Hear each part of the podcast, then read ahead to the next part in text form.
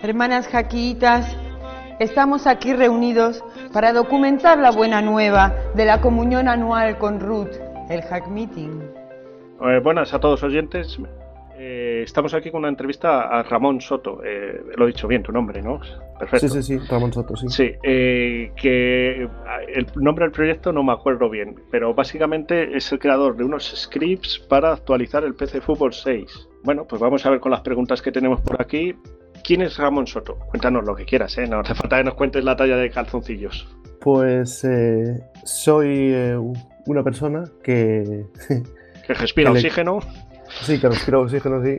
Eh, que en estos momentos está en Dinamarca y soy gallego, eh, más bien, eh, o más concretamente de, Ferrol, y que me pasé mucho tiempo de la, de la niñez jugando a los juegos estos del PC Fútbol y el PC Básquet.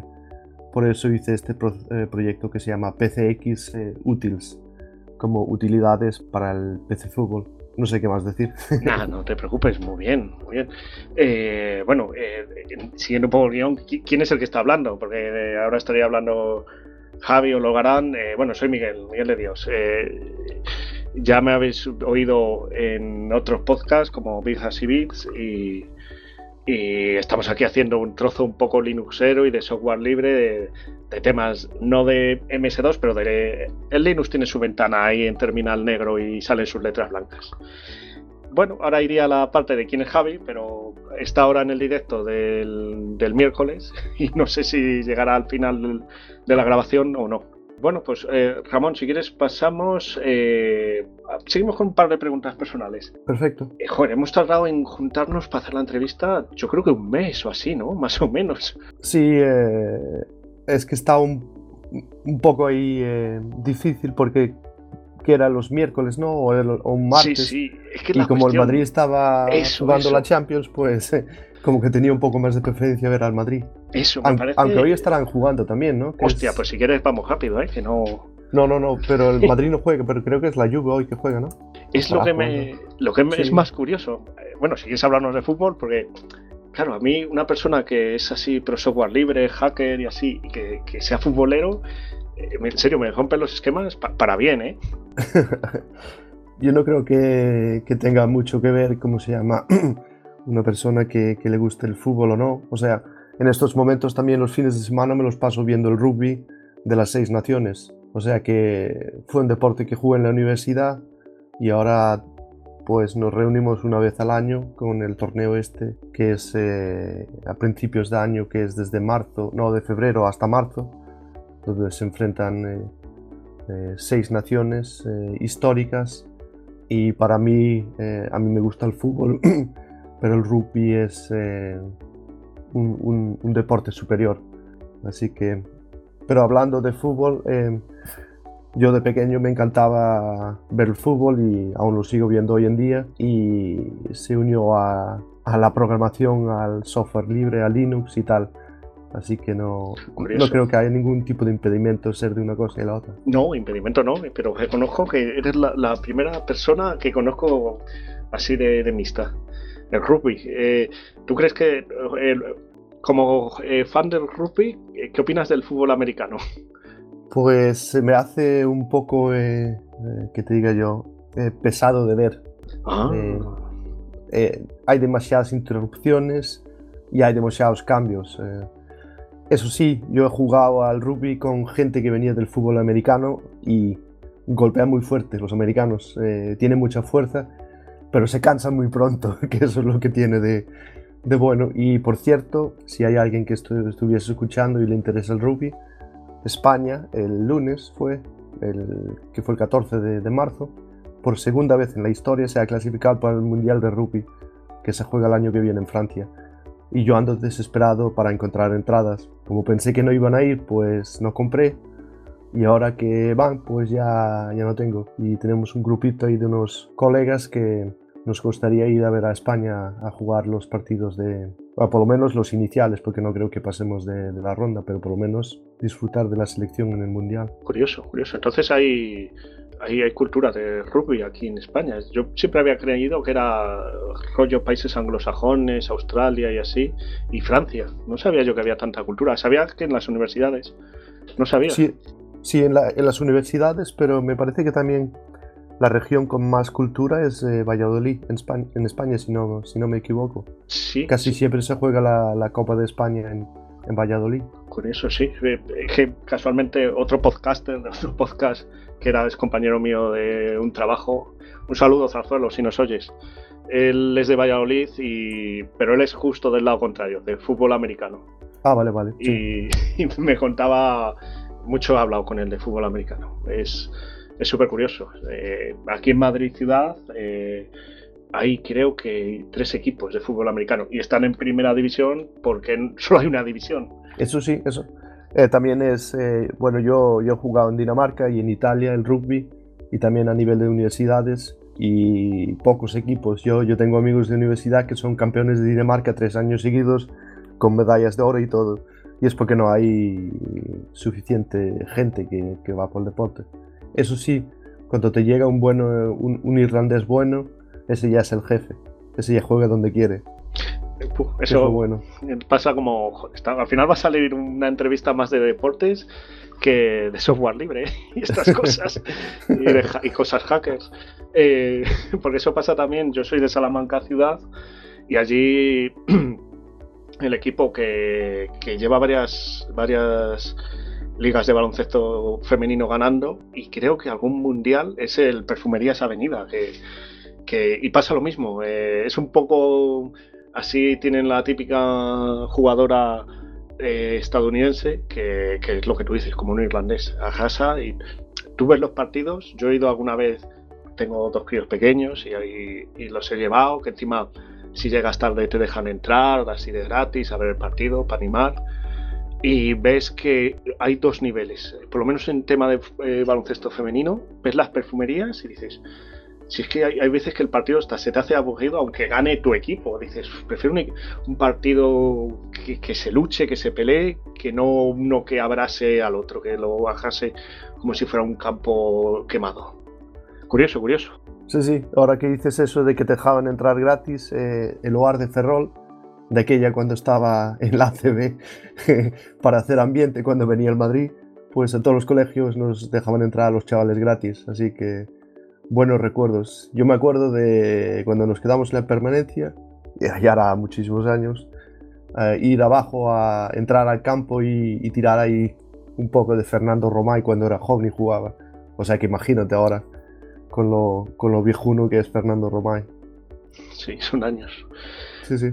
Bueno, no sé, si quieres seguimos hablando de deportes y, estos nos tiran con piedras cuando les mandemos el audio, pero bueno, no sé. Eh, pasamos ya a la chicha de la entrevista, a lo que tú me digas. Sí, sí, sí, sí, sí, sí. Pues venga, cuéntame ¿Qué es el proyecto? Eh, PC Fútbol, no, PCX Utils. Pues. Eh, lo he hecho mal, lo he dicho mal, ¿cómo era? Perdonado. No, lo, has dicho bien, es que le he puesto PCX porque la, la, X se podía reemplazar por la F de fútbol o la B de básquet. Es que me di cuenta mientras estaba haciendo el proyecto para el PC Fútbol que se podía reutilizar eh, muchos de los componentes también con los juegos de PC Básquet. Incluso creo que había gente en el foro de PC Fútbol Manía que cuando lo mostré, pues se inspiró eh, en, algo para hacer para su proyecto, porque ellos, los de PC Basket, tienen un proyecto guapísimo que lleva muchísimos años eh, actualizando a jugadores, me parece que tienen 1500 de incluso de la NBA y tal en el PC el PC, el PC Basket.6 así que eh, hay mucho de esto como se dice underground que van haciendo actualizaciones de datos para juegos bastante antiguos. Pero, como te digo, esto surgió eh, que hace dos años, en la pandemia, cuando cerraron todo, acá Canto aquí en Dinamarca, pues me aburría y surgió la noticia de, de que Michael Robinson tenía el cáncer. Y digo yo, pues con los buenos ratos que me dio esto y llegué a conocer este foro y veía como la gente lo actualizaba, Y, el rollo es que yo me bajé una de estas imágenes de ISO y como usaba Windows, pues eh, me parece que el 4 cuando lo instalé eh, tenía que utilizar algo que se llama DOSBox. pero el, bueno de verdad, el bueno de verdad es el 6 y es cuando te, eh, te, requiere el Windows, pero como no tenía un Windows antiguo, pues ahora se utiliza el, el, el este, el Vino, que es el, emulador de, de Windows para, para, Linux. Y estuve jugando y me parecía un poco aburrido jugar con jugadores antiguos y digo, pues a ver cómo podemos actualizarlo. Y como vi que era un proceso manual, que había que actualizar, que era 400 equipos y no sé cuántos jugadores por equipo, y yo miraba en el foro y vi que era un proceso manual, tenían que hacer las fotos con... y además como hacían las fotos tenían que tener un paint antiguo que era que cuando hice el proyecto al final me di cuenta que es porque utilizaba el bitmap, bitmap antiguo de una versión, me parece que era 2 o 3, y si utilizabas el nuevo de, del Windows más antiguo o más eh, actual, pues ya te utilizaba otro tipo de formato que no funcionaba con el juego antiguo.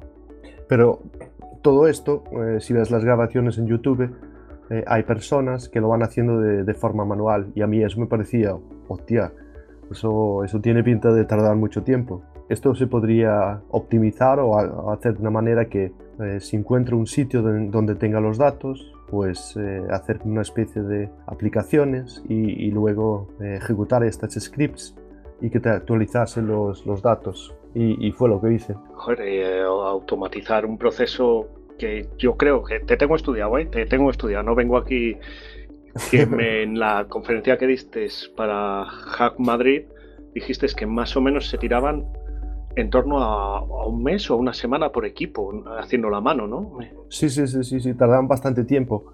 Pero no, no todos los equipos eh, por ejemplo, los españoles tenían eh, más jugadores, mientras que los, por ejemplo, que te diga yo, uno, europeo y de Bulgaria o de, de Rumanía, pues no, no tenía tantos jugadores.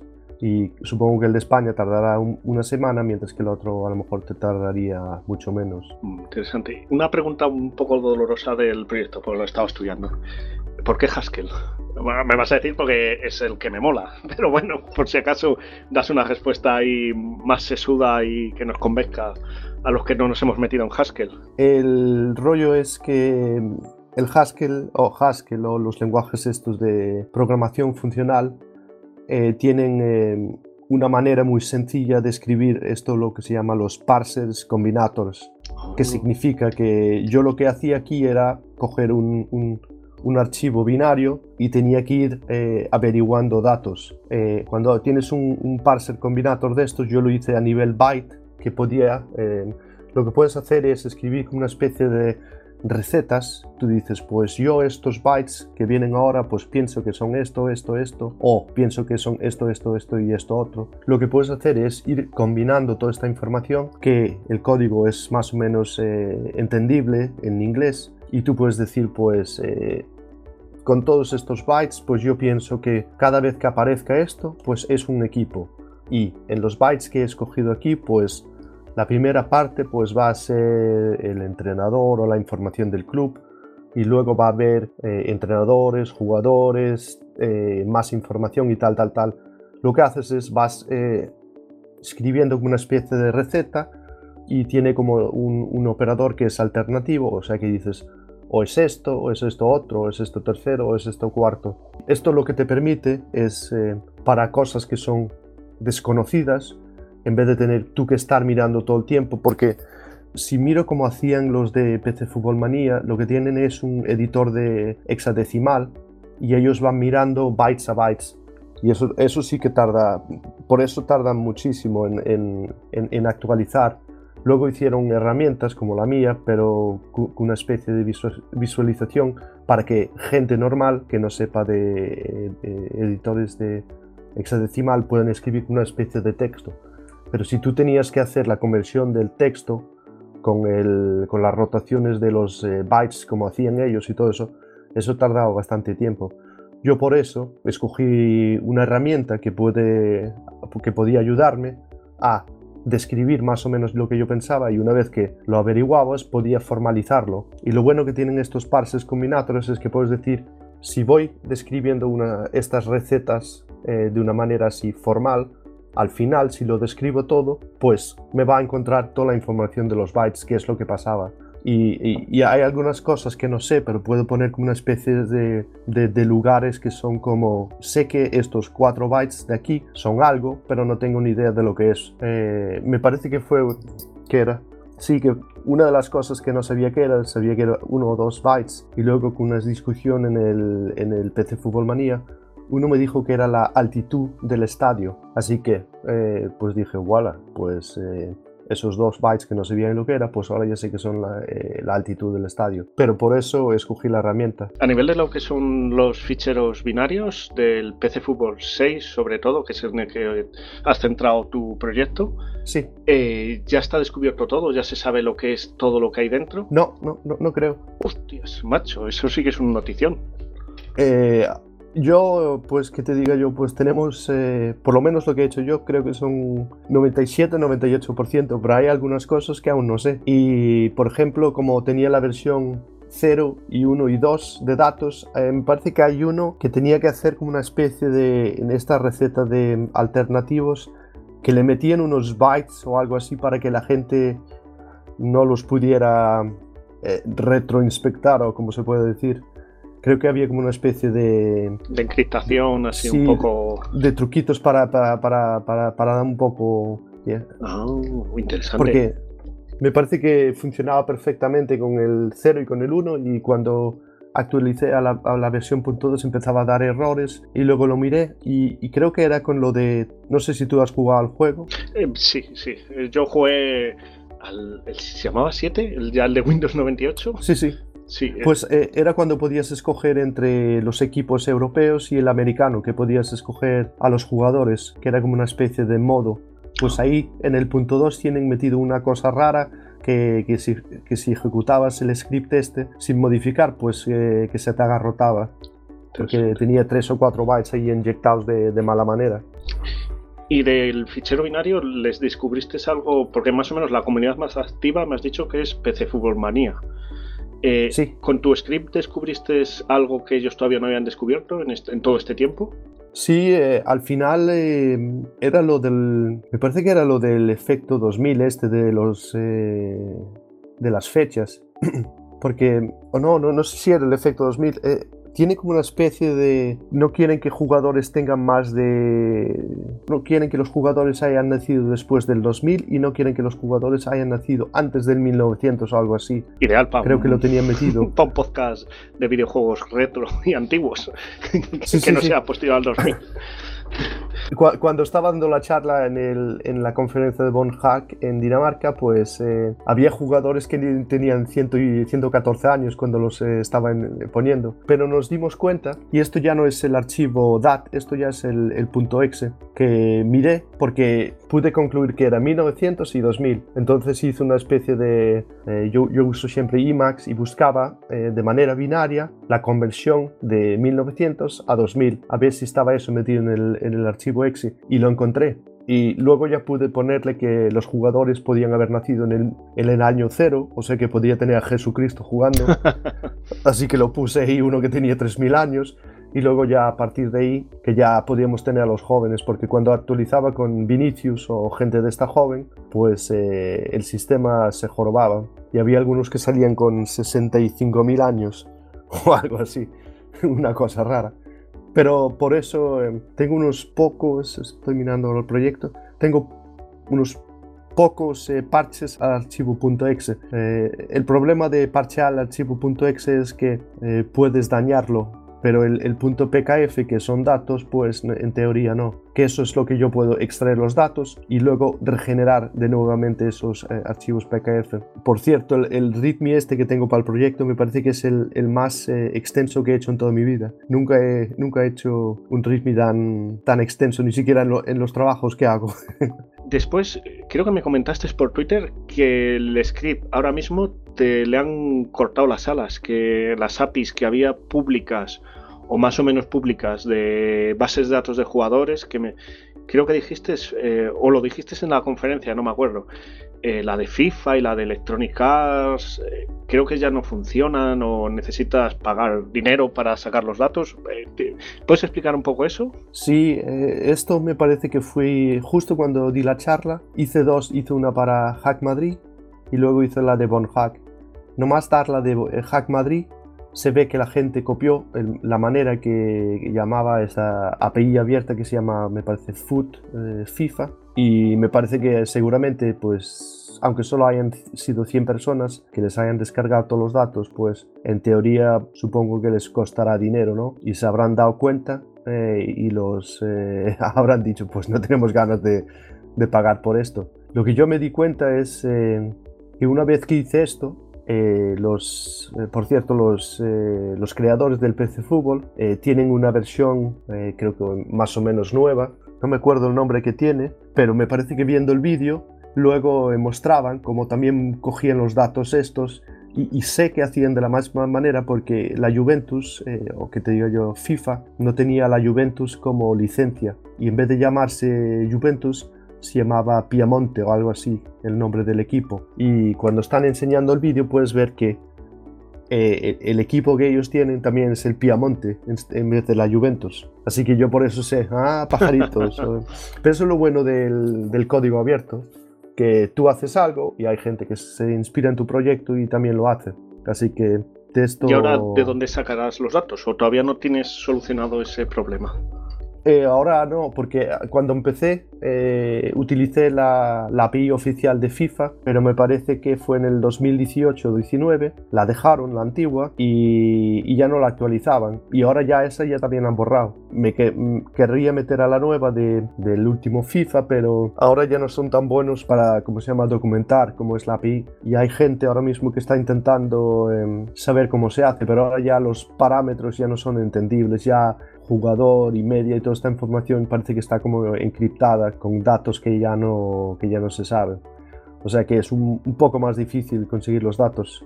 Pero baseado en este proyecto hay otro señor que se llama Karki12 en PC Fútbol Manía que hizo como una especie de editor y él no coge los datos de, de, ninguna API. Me parece que él lo coge una página web que es como una especie de crawl el que él hizo estuvimos hablando eh, por el chat o, por, sí, por, eh, por, la comunicación de, del foro. Y también este eh, es de Santiago de Compostela, otro gallego aficionado al PC Fútbol, pero lo bueno de, este, de, la aplicación de Carqui es que él lo ha levantado para que gente tenga una especie de aplicación en Windows que tú puedes ver lo que estás haciendo pero tienes que hacer muchos más clics que yo y tienes que escribir muchas más cosas.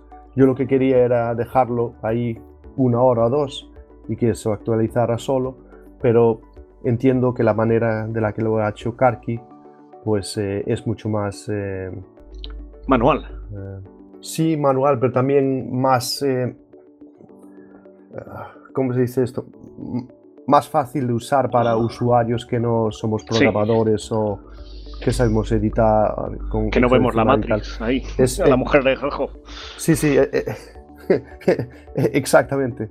Así que a lo mejor utilizando su aplicación en vez de usar una semana, pues utilizas una hora o dos y, y, en realidad esto es lo que, lo que es importante, que hay una persona que pueda actualizar o varias personas que puedan actualizar esto eh, en poco tiempo.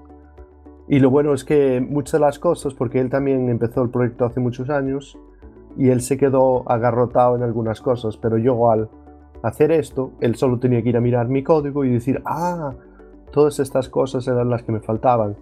Cogió componentes de mi, mi, mi herramienta y la metió a la suya.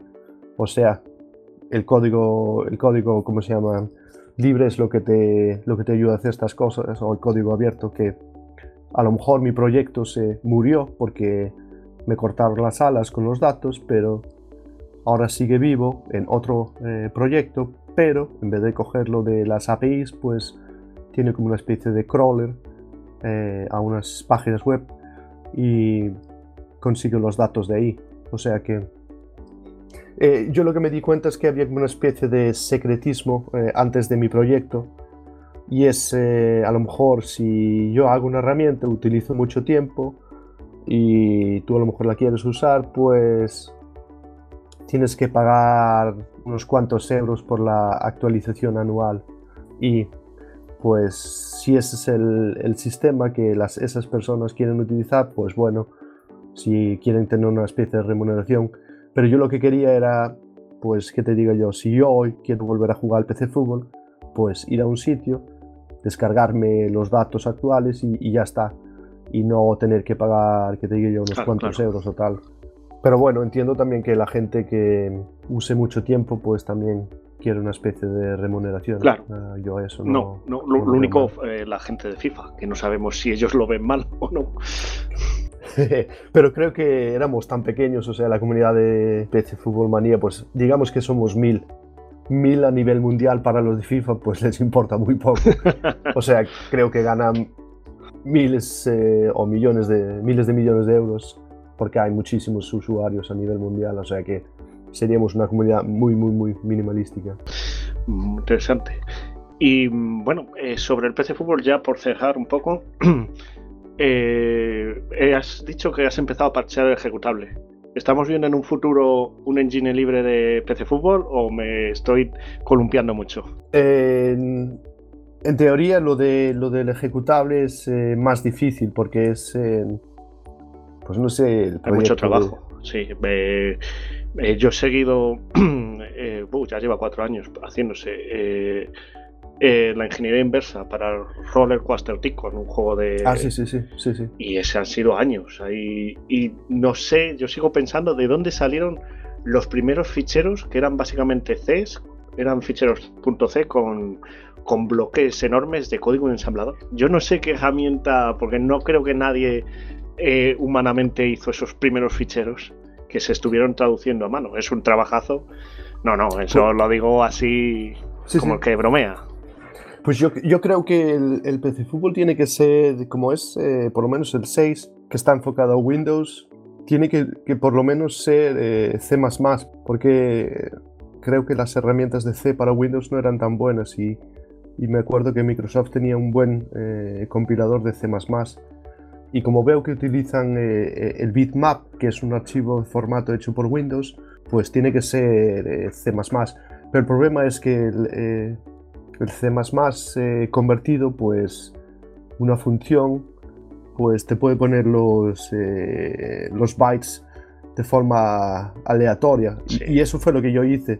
Yo intenté buscar una especie de eh, if eh, en el código o esto en el binario, pero es, eh, para eso ya tienes que utilizar las herramientas estas más profesionales de reverse engineering. Y eso es lo que no quería hacer, porque una vez que te metes con herramientas de estas de extraer código de aplicaciones propietarias, ya es cuando te metes en, problemas. Pero mientras tú em, lo consideres como una especie de puzzle y solo vas buscando datos, aunque sea en el, en el punto exe, pues creo que, que, que no, no, puedes estar en ningún tipo de problemas. Pero también tardas eh, muchísimo más. Yo, yo, lo que quería hacer es, eh, pues, eh, conseguir extraer todos los datos y una vez que tuviera los datos, pues hacer una, una interfase bastante simple, que era como era lo del PC Fútbol 6, el 7 ya se empezaba a poner un poco complicado, pero por lo menos el 6 me parece que era bastante aún simple.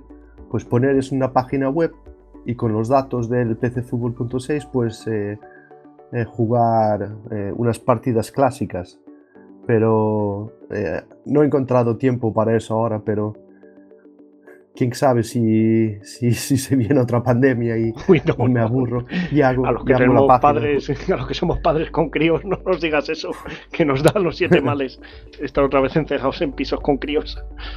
Ya, ya, ya, pues eh, imagínate ahora que ya en Dinamarca ya salimos, eh, parece que en enero ya quitaron lo de la pandemia, o en, sí, enero, en febrero, y, luego ya viene el loco este, el, Putin, que quiere empezar la tercera guerra mundial, y, o sea que vamos de Guatemala a Guatepeor.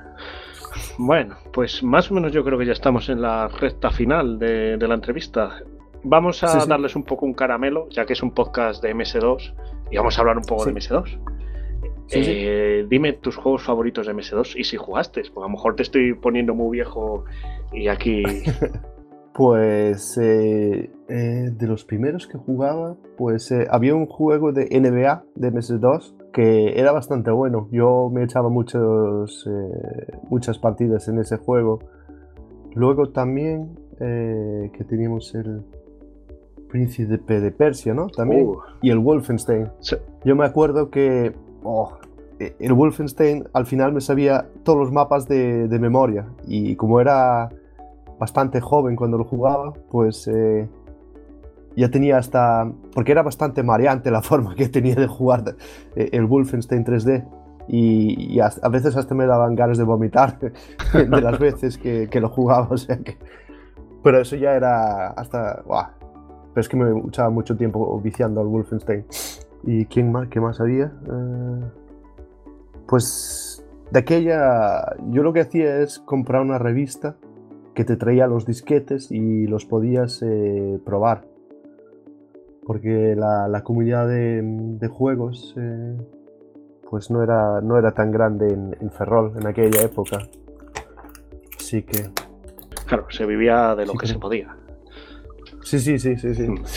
Había algún tipo de este de intercambio de disquetes eh, y, tal, pero, pero, la comunidad era muy, muy eh, reducida. Y como te digo yo, ibas comprando las revistas de estas que te traían una especie de demos y luego ya... sí, sí, esas historias. Pues sabes que el Príncipe of Persia el autor original, que no me acuerdo cómo se llama, que, bueno, sabes que primero, bueno, espera, la última de PC Fútbol, eh, lo siento, eh, Xavi, lo siento, la última. ¿Has leído el famoso libro este que salió hace unos años de la historia de PC Fútbol? Eh, no, yo, yo creo que solo he leído dos blog posts de los eh, hermanos, uno por cada... había, creo que eran cuatro hermanos, o sea, los tres eran programadores y luego estaba el, el, el que era muy, muy aficionado al fútbol y me parece que ahora es el, está en el Leeds United como jefe de scouting o algo así. Pero he leído los blog posts de esas dos personas, pero, pero no el pues libro. te recomiendo. El libro, mira, a mí pues fue cuando nació mi segundo hijo, pues lo típico.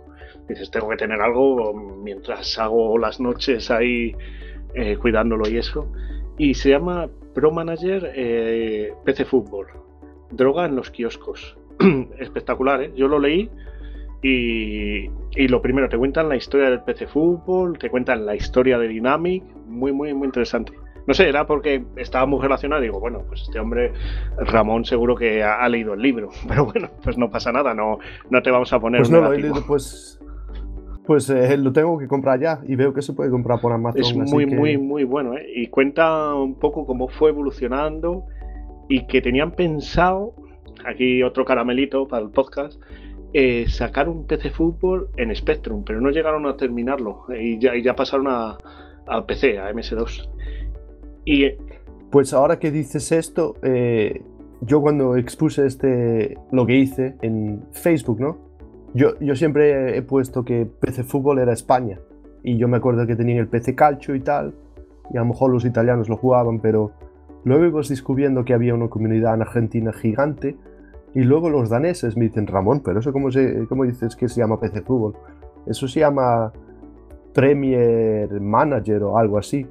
Y luego busqué por internet, en YouTube, y tú buscabas, me parece que era por Premier Manager, y era exactamente igualito al PC Fútbol, solo que le cambiaban los nombres y le ponían cosas en inglés.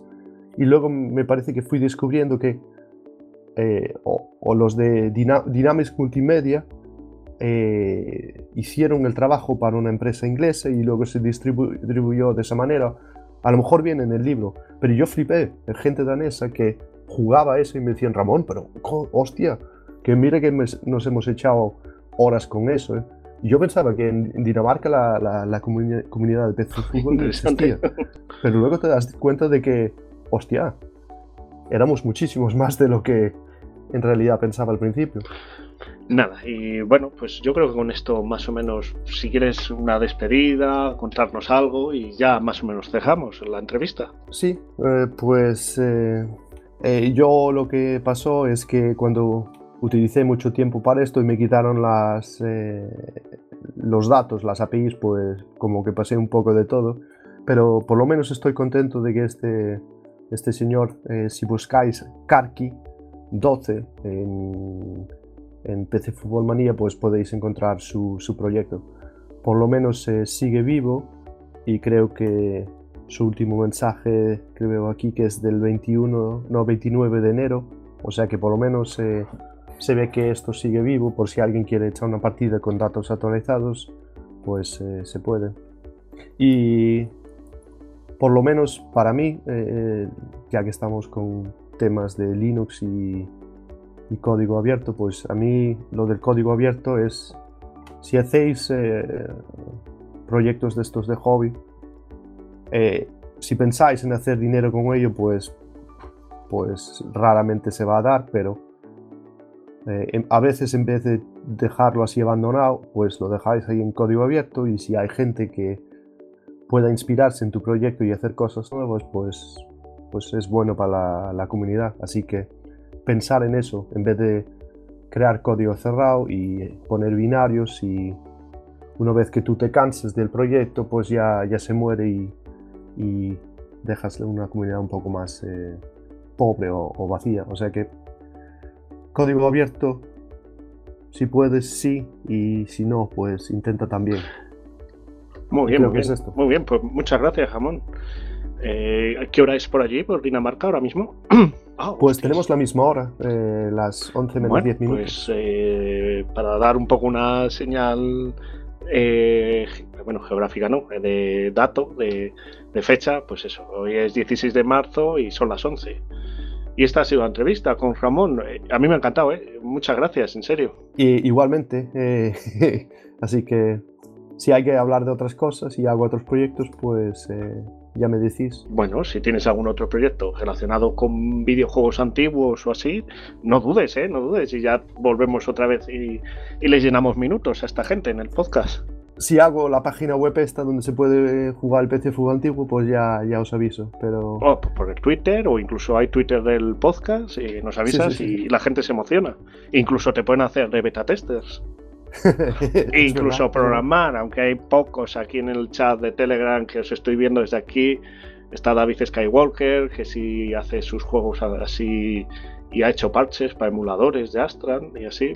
Pero bueno, bueno, tenemos un bot en Python. Tenemos un bot para. Tenemos otro chat donde jugamos semanalmente a un videojuego de mame, de máquina recreativa, y tenemos un bot que, para subir puntos y tal. O sea que algo programan. Si tienen que meter mano, sí, meten sí. mano. Si hago la página web no va a ser Haskell, eso te lo digo yo. ¿eh? Será un, un, lenguaje un poco más, eh, más eh, aceptable para todo el mundo. bueno, pues muchas gracias, Jamón. Venga, pues... vale, finalizo la grabación. Venga, hasta luego.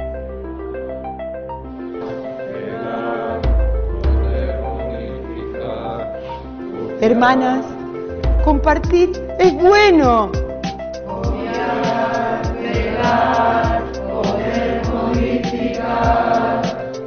Lograremos esta vez compilar un futuro resiliente, balanceado, que saque a la humanidad de la beta